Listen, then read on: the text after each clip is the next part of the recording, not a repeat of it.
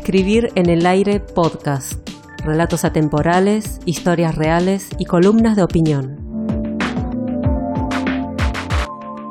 Ya no podía leer el periódico sin esquivar al encabezamiento de notas superficiales entre las que se destacaban listas infinitas sobre los 10 mejores restaurantes de la ciudad, las 5 películas más taquilleras de la historia, las 10 personas más ricas del mundo o las sociedades más avanzadas de la última década. Estos y demás superlativos poco importaban a Núñez.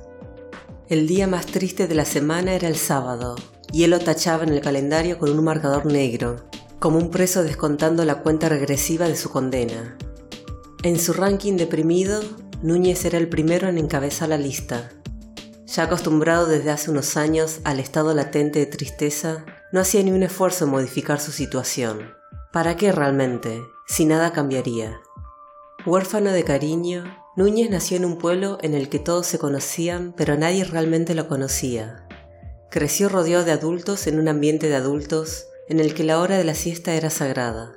De su infancia aprendió que el silencio, bien utilizado, era el arma más eficaz para batir al enemigo indiscreto. También supo manejarse con cautela y no ser un estorbo a los demás. Solía fantasear con que era adoptado. En algún momento se dio cuenta que ya era grande para culpar al entorno de todos sus males y que ellos nunca entenderían el daño ocasionado. Se cargó la vida en una mochila Abandonó el pueblo con un adiós y hasta nunca y encontró un trabajo estable en Buenos Aires. Durante los primeros años mantuvo relaciones ocasionales con conocidos de la universidad y del trabajo, con quienes se reunía y pretendía pasarla bien. Algunas veces las juntadas complementaban el vaso medio lleno de su existencia y realmente quería ser feliz. Otras veces era un látigo masoquista que se infligía a sí mismo para no estar solo un sábado a la noche en casa cenando comida recalentada con la misma ropa del día anterior. Poco después de su vigésimo séptimo cumpleaños y antes de la crisis de vocación, Núñez sufrió un periodo crónico de depresión. Nunca llegó a poner en riesgo su vida, pero tampoco estaba bien del todo. Cuando el alcohol no era suficiente para marear los recuerdos, Agarraba un cinturón de cuero y se pegaba unos cuantos latigazos en el antebrazo hasta que la piel se le inflamaba. En verano, cuando ya no podía ocultar las cicatrices rojas con las mangas de sus remeras, golpeaba la cabeza contra la pared de modo que los moretones pasaban desapercibidos en su abundante pelo castaño. ¿Será que en algún momento tocó fondo o simplemente se cansó de vivir en un estado constante de tristeza que Núñez decidió hacerse cargo de su vida o lo que quedaba de ella? Una mañana se afeitó la barba, donó algunas de sus ropas y se compró nuevas. Se miró al espejo como desafiando que la imagen le devolviera su antiguo melancólico yo, pero nada es eterno, y si bien el reflejo le respondió con un Núñez cansado, agotado por el resentimiento, algo había cambiado porque el otro Núñez que se asomó en el cristal era un personaje nuevo en su ficción. Era más parecido a lo que quería ser, a lo que soñé que sería cuando estuviera listo para salir de mi encierro inconsciente. Me gustó ese Núñez de inmediato. Todavía no me sentía seguro de salir al mundo con el nuevo yo, pero fue justo en esos momentos dubitativos que me llegó la carta de invitación al concurso. La verdad es que no quería participar ni tenía intención alguna, pero alguien me dijo que comprobar no se pierde nada y otro me tildó de maricón y algún otro insulto pasado de moda, así que respiré hondo y decidí hacerlo.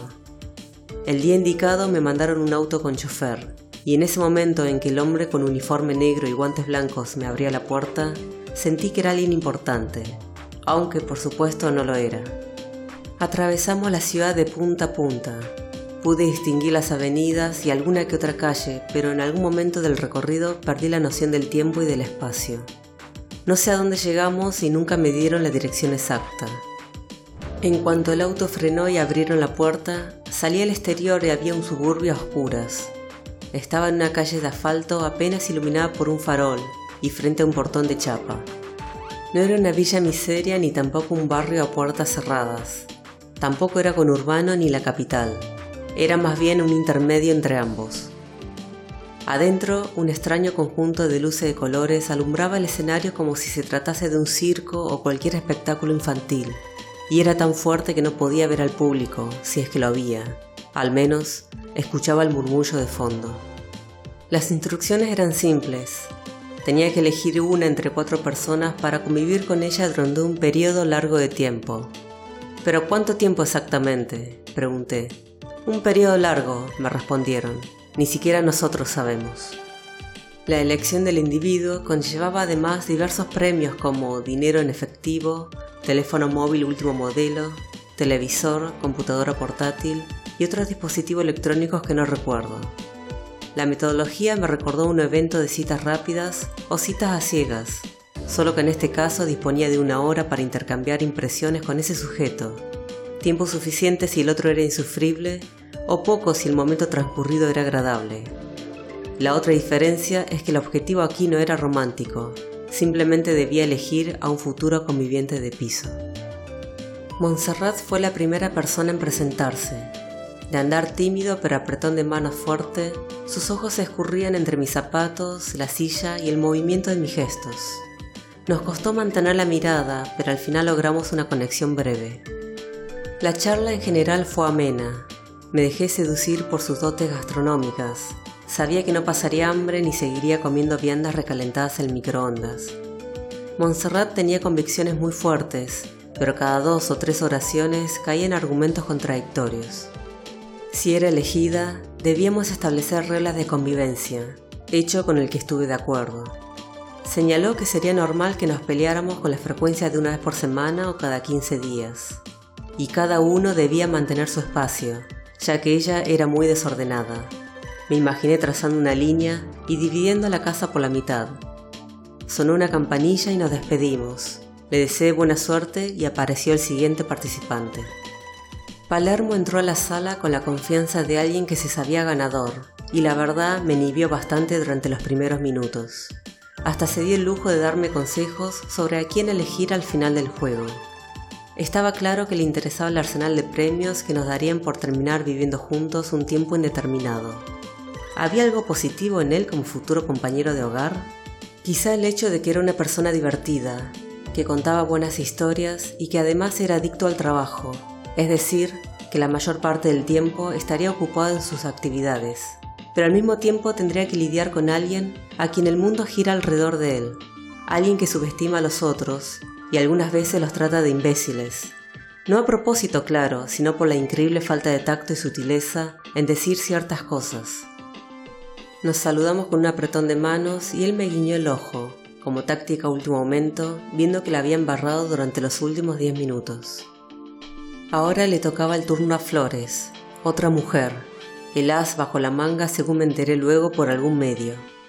Si la idea era convencerme bajo capas de maquillaje, vestimenta sexy, ojos claros y cabello dorado, estuvieron bastante errados porque si tan solo ella hubiera dejado de usar el teléfono por tan solo unos minutos, al menos habríamos tenido una conversación decente no solamente por el hecho de no prestarme atención mientras usaba su móvil, sino que cuando dejaba de usarlo no paraba de hablar de ella misma. Otra situación en la que somos simples asteroides bollando alrededor de estrellas. Por supuesto, antes de despedirme, ya sabía que estaba descartada. Último concursante, Ortúzar, última opción a elegir. Apenas entró nos pusimos a conversar. Nada forzado, diálogo agradable, aunque la mayor parte del tiempo la temática giró en torno a su persona.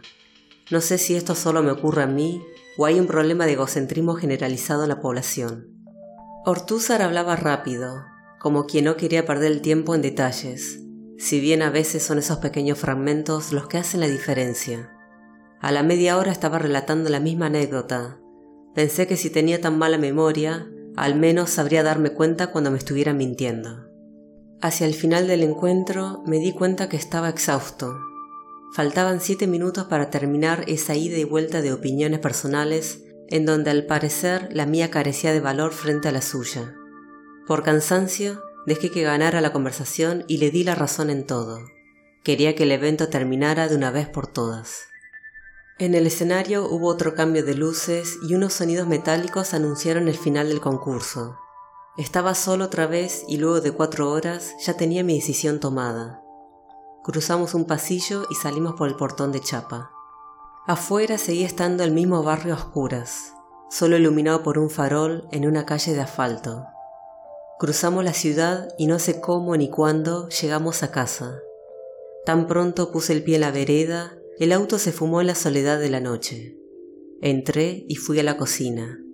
Tenía hambre, pero la heladera estaba vacía.